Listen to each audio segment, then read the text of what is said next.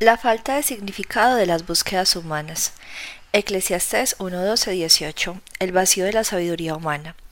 Yo, el predicador, fui rey sobre Israel en Jerusalén, y di mi corazón a inquirir y a buscar con sabiduría sobre todo lo que se hace debajo del cielo. Este penoso trabajo dio a Dios a los hijos de los hombres, para que se ocupen de él. Mire todas las obras que se hacen debajo del sol, y he aquí todo ello vanidad y aflicción de espíritu. Lo torcido no se puede enderezar, y lo incompleto no puede contarse.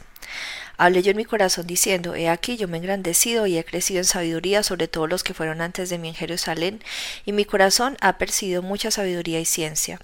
Y dediqué mi corazón a conocer la sabiduría y también a entender las locuras y los desvaríos, conocí que aún todo esto era aflicción de espíritu. Porque en la mucha sabiduría hay mucha molestia, y quien añade ciencia añade dolor. Eclesiastés 2.1.3 El vacío del placer. Dije yo en mi corazón, ven ahora, te probaré con alegría y gozarás de bienes. Mas he aquí, esto también era vanidad. A la risa dije, enloqueces, y al placer, ¿de qué sirve esto? Propuse en mi corazón agasar mi carne con vino y que anduviese mi corazón en sabiduría, con retención en la necedad, hasta ver cuál fuese el bien de los hijos de los hombres en el cual se ocuparan debajo del cielo todos los días de su vida. Eclesiastés 2, 4, 11.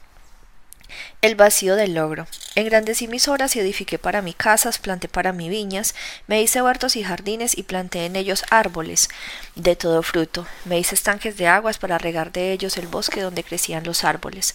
Compré siervos y siervas y tuve siervos nacidos en casa. También tuve posesión grande de vacas y de ovejas, más que todos los que fueron antes de mí en Jerusalén. Me amontoné también plata y oro y tesoros preciados de reyes y de provincias. Me hice de cantores y cantoras, de los deleites de los hijos de los hombres y de toda clase de instrumentos de música.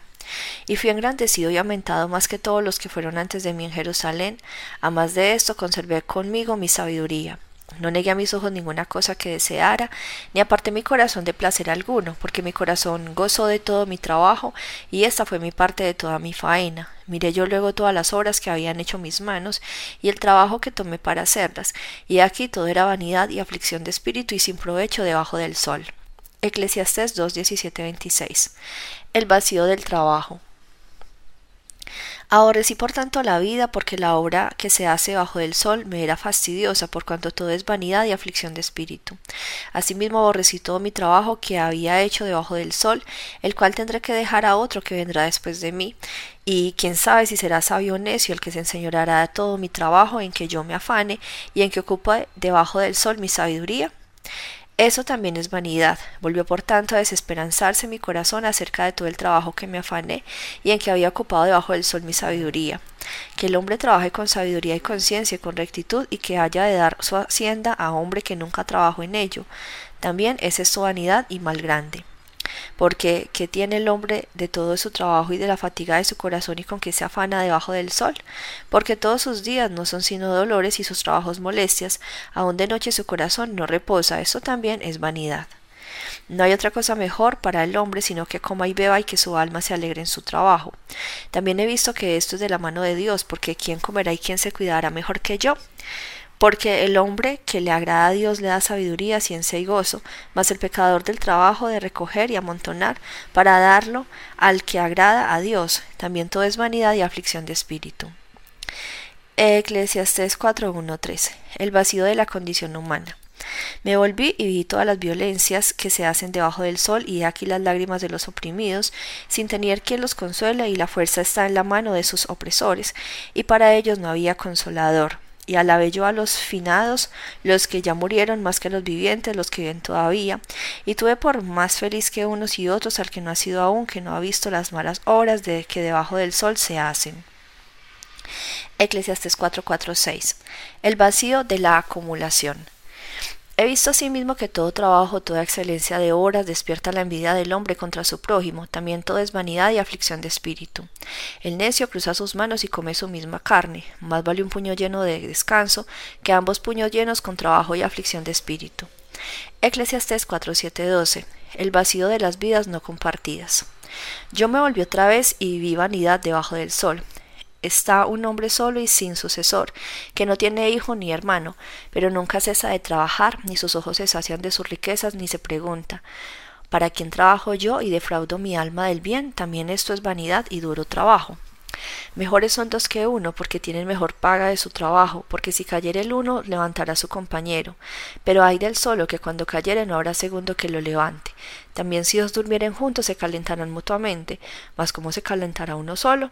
Y si alguno prevaleciere contra uno, dos le resistirán, y cordón de tres dobleces no se rompe pronto.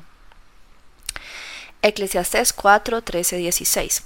El vacío de la política. Mejor es el muchacho pobre y sabio que el rey viejo y necio que no admite consejos, porque de la cárcel salió para reinar, aunque en su reino nació pobre.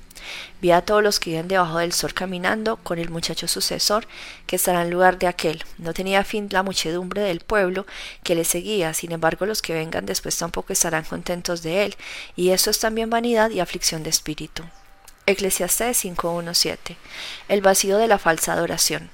Cuando fueres a la casa de Dios, guarda tu pie y acércate más para oír que para ofrecer el sacrificio de los necios, porque no saben que hacen mal. No te des con tu boca, ni tu corazón se apresure a proferir palabra delante de Dios, porque Dios está en el cielo y tú sobre la tierra. Por tanto, sean pocas tus palabras. Porque de la mucha ocupación viene el sueño, y de la multitud de las palabras la voz del necio. Cuando a Dios haces promesas, no tardes en cumplirla, porque Él no se complace en los insensatos. Cumple lo que prometes.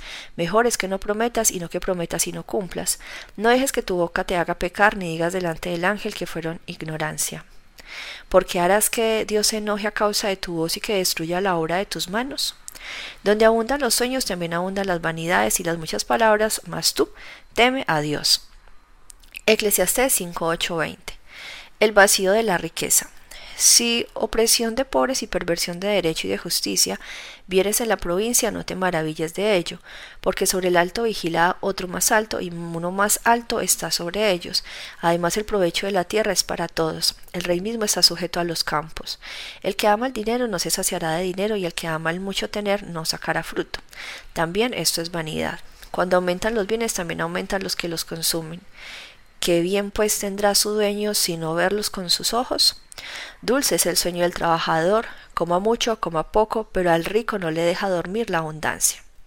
Hay un mal doloroso que he visto debajo del sol, las riquezas guardadas por sus dueños para su mal, los cuales se pierden en malas ocupaciones y a los hijos que engendraron nada les queda en la mano. Como salió del vientre de su madre, desnuda, así vuelve yéndose tal como vino, y nada tiene de su trabajo para llevar en su mano. Ese también es un gran mal que como vino así haya de volver, y de que le provechó trabajar en vano. Además de esto, todos los días de su vida comerá en tinieblas con mucho afán, dolor y miseria. He aquí pues el bien que yo he visto, que los buenos es comer y beber y gozar uno del bien del todo su trabajo con que se fatiga debajo del sol todos los días de su vida que Dios le ha dado, porque esta es su parte. Asimismo, a todo hombre a quien Dios da riquezas y bienes, le da también facultad para que coma de ellas y tome su parte y goce de su trabajo. Esto es don de Dios, porque no se acordará mucho de los días de su vida, pues Dios le llenará de alegría el corazón. Eclesiastés 6.1.9 El vacío del materialismo. Hay un mal que he visto debajo del cielo y muy común entre los hombres, el del hombre a quien Dios da riquezas y bienes, honra y nada le falta de todo lo que su alma desea, pero Dios no le da facultad de disfrutar de ello, sino que lo disfrutan los extraños. Esto es vanidad y mal doloroso. Aunque el hombre engendrase cien hijos y viviere muchos años, y los días de su edad fueren numerosos, si su alma no se sació del bien y también careció de sepultura, yo digo que un abortivo es mejor que él. Porque este en vano viene, y las tinieblas va, y con tinieblas su nombre es cubierto. Además no ha visto el sol ni lo ha conocido, más reposo tiene este que aquel.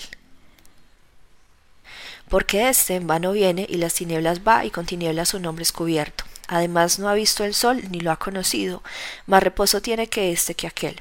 Porque si aquel viviere mil años dos veces sin gustar del bien, ¿no van todos al mismo lugar? Todo el trabajo del hombre es para su boca y con todo eso su deseo no se sacia. Porque ¿qué más tiene el sabio que el necio? ¿Qué más tiene el pobre que supo caminar entre los vivos? Más vale la vista de ojos que deseo que pasa y también esto es vanidad y aflicción de espíritu. El vacío de la prosperidad. Eclesiastés 7, 13, 14. Mira la obra de Dios, porque ¿quién podrá enderezar lo que él torció? En el día del bien goza del bien y en el día de la adversidad considera. Dios hizo tanto lo uno como lo otro a fin de que el hombre nada halle después de él. Eclesiastés 8.2.6 El vacío del desafío. Te aconsejo que guardes el mandamiento del rey y la palabra del juramento de Dios. No te apresures a irte de su presencia, ni en cosa mala persistas, porque él hará todo lo que quiere. Pues la palabra del rey es con potestad. ¿Y quién le dirá, ¿qué haces? El que guarda el mandamiento no experimentará mal, y el corazón del sabio discierne el tiempo y el juicio, porque para todo lo que quisieres hay tiempo y juicio, porque el mal del hombre es grande sobre él. Eclesiastés 8:7-13 El vacío de la maldad. Pues no sabe lo que ha de ser, y en cuanto haya de ser, ¿quién eso lo enseñará? No hay hombre que tenga potestad sobre el espíritu para retener el espíritu, ni potestad sobre el día de la muerte, y no valen armas en tal guerra, ni la impiedad librará al que la posee. Todo esto he visto y he puesto mi corazón en todo lo que hay debajo del sol se hace. Hay tiempo en que el hombre se enseñorea del hombre para mal suyo. Asimismo he visto a los inicuos sepultados con honra, mas los que frecuentan el lugar santo fueron luego puestos en olvido en la ciudad donde habían actuado con rectitud. Esto también es vanidad. Por cuanto no se ejecuta luego sentencia sobre la mala obra, el corazón de los hijos de los hombres está en ellos dispuesto para hacer el mal. Aunque el pecador haga mal cien veces y prolongue sus días, con todo yo también sé que les irá bien a los que a Dios temen, los que temen ante su presencia, y que no le irá bien al impío, ni le serán prolongados los días que son como sombra, por cuanto no teme delante de la presencia de Dios. Eclesiastés 8, 15. El vacío de la injusticia. Hay vanidad que se hace sobre la tierra, que hay justos a quien sucede como si hicieran obras de impíos, y hay impíos a quienes acontece como si hicieran obras de justos. Digo que esto es vanidad, por tanto alabe yo la alegría que no tiene el hombre, bien debajo del sol que coma y beba, y se alegre, y que esto le quede de su trabajo los días de su vida que Dios le concede debajo del sol. El vacío de la fuerza, Eclesiastés 9, 13, 18. También vi esta sabiduría debajo del sol, la cual me parece grande, una pequeña ciudad y pocos hombres en ella. Y viene contra ella un gran rey y la asedia y levanta contra ella grandes baluartes, y se halla en ella un hombre pobre, sabio, el cual libra la ciudad con su sabiduría, y nadie se acordaba de aquel hombre pobre. Entonces dije yo, mejor es la sabiduría que la fuerza, aunque la ciencia del pobre sea menospreciada y no sean escuchadas sus palabras. Las palabras del sabio escuchadas en quietud son mejores que el clamor del Señor entre los necios. Mejor es la sabiduría que las armas de guerra, pero un pecador destruye mucho bien. Página 649.